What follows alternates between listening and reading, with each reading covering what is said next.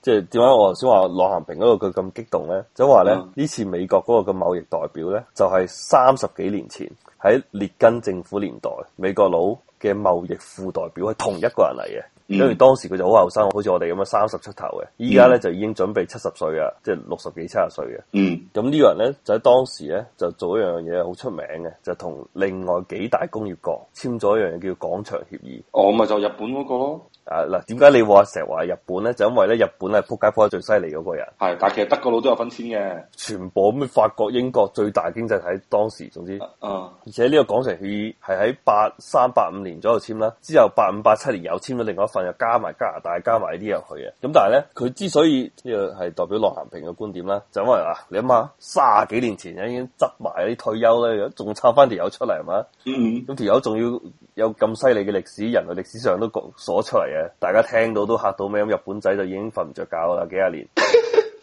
即係聽到佢把聲就瞓唔着覺係啊，啊，咁因為當時日本即係話，即係呢個就表面上睇啦，同依家中國好似啊嘛，世界第二大經濟體係嘛，準備超過美國噶啦已經，跟住又去成日去美國掃貨啊，咪啲咩帝國大廈啊啲乜鬼俾佢掃晒啦已經。其實呢個包括埋誒，我後來發俾你，因為陳文善嘅觀點都一樣嘅。嗯因為美國佬簽呢樣嘢咧，佢就唔係淨係話啊，我針對日本仔一個嘅，佢個全方位嘅。咁我陳文善就企喺台灣嗰度講嘛，佢就當時台灣又有類似咁樣嘅協議同美國佬簽咗嘅，跟住美國佬俾台灣嘅着數咧，就話開放高科技，即係當然佢嘅高科技當時可能就應該係啲咩嗰電腦板啊咩嗰啲嘢啦，就係、台灣進口去美國係零關稅，但係其他嘢咧衫褲鞋襪嗰啲咧就要收你稅。收你稅收到閪咁啊，係啊，咁所以咧就話令到當時嘅台灣咧，其實應該咁講就種低咗而家呢個果嘅。當時做呢樣嘢，因為你諗下咁樣最直接結果係咩啊？大多數喺八十年代台灣產業都係啲衫褲鞋襪嚟㗎嘛，啊，高科技少數啊都。都有啲高科技嘅，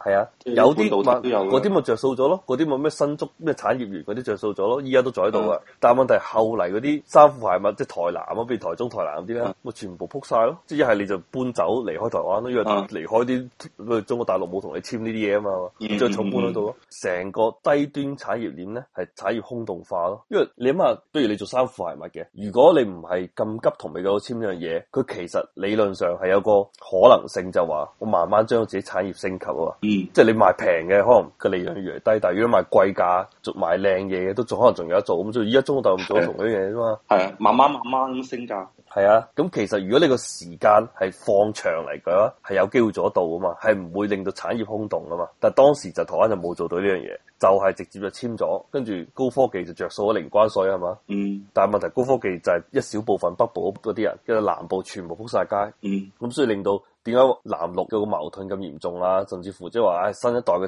嘅啲後生仔全部都係即係獨派啊，咩都好，就係、當時做呢樣嘢。咁而同樣地，即係日本仔都有類似情況，就係話喺我唔知你知唔知喺最初期啱啱二戰完冇幾耐咧，日本經濟撲晒街嘅。當時美國嗯幫咗、即係美國個馬歇爾計劃幫晒全世界啊嘛，係嘛？嗯幫歐洲，幫啲全部啲除咗中國同蘇聯之外，哦，本來都諗住幫中國嘅， 點知但係中國共產黨上台。哦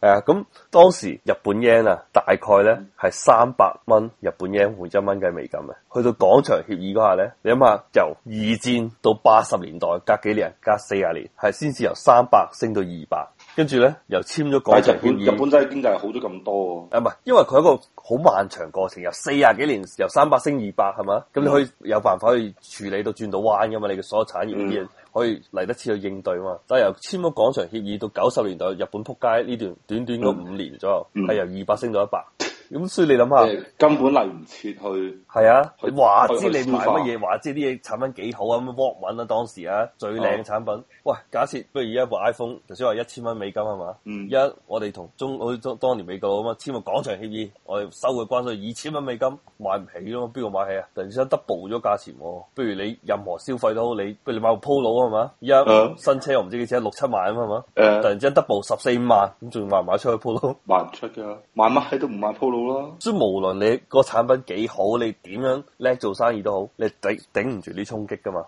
咁而當時嘅廣場協議就做呢樣嘢嘅。咁依家就話你睇到啦，最近人民幣又開始急升， 就話係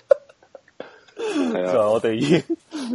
所以我啲人民幣擺喺度唔喐咯，冇都冇辦法啦，係嘛？依家人民幣升到成咁嘅閪樣係嘛？所以咧就嗰種講法啦，唔知真定假就係、中國咧表面上嗰啲華春瑩啊嗰啲咩，全部都好強硬啊係嘛，啊， 但實際上咧台底度就已經就唉就熬晒框啊嘛，係已經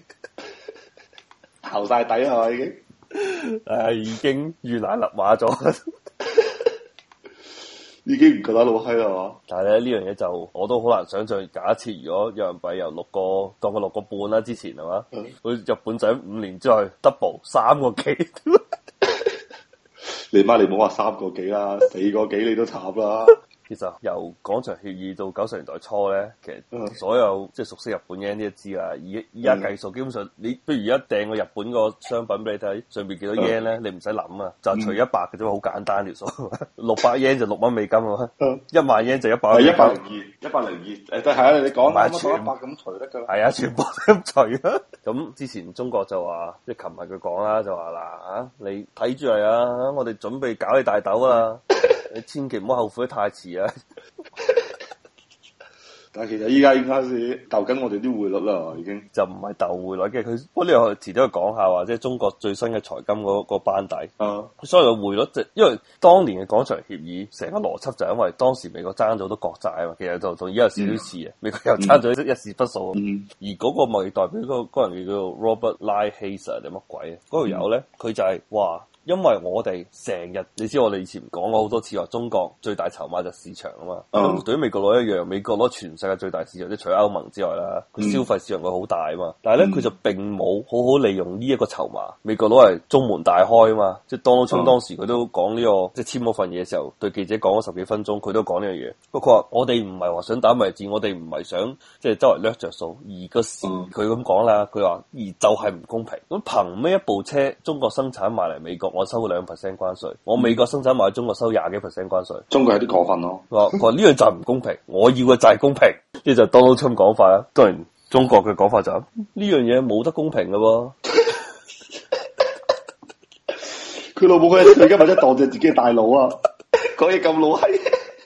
即係就算中國冇直接咁講，但係個意思就係咁嘅。啊，佢話因為咁，不如有啲嗱，咁你生產大豆叻啊嘛，係嘛？咁我大豆自己都唔夠食係嘛？我冇得出口俾你嘅。嗯咁如果大豆關稅一樣，咪對你唔公平咯？我都冇出口。 中國意思就話咧，唉。柒走啦，因為佢中國就不停強調話，你美國做呢樣嘢就係單邊啊嘛，嗯，就唔得嘅，我哋一定要雙邊，大家傾好數。即係以前嘅玩法就係咁啊，就都就算廣場協議咪雙邊咯，大家坐低傾好簽咗嘢，咁咪按照呢嘢執行咯。咁點解美國佬做唔到呢樣嘢咧？即係中國係可以同你簽一萬樣嘢都得㗎，冇所謂嘅。啊我因為中國唔賣俾佢。唔係啊，因為中國最大籌碼咪佢市場啊嘛，講嚟講去，佢、開放市場俾你，就比如亂啦喂金融業咁係嘛，嗯，當你中國話唉百分之一百獨資嘅美國佬開始嘅中國開公司啊。嗯，但係並唔代表你百分之一百獨資之後，你就等於你同中國啲平安啊咩中國人壽啲係大家平起平坐啊嘛。嗯，同樣大家買一張保單，大家做同樣嘅生意，佢都有可能玩玩你蠱啊惑噶嘛。消防唔使做嘢係嘛，其他唔使做嘢工商都可以做嘢啊。係啊。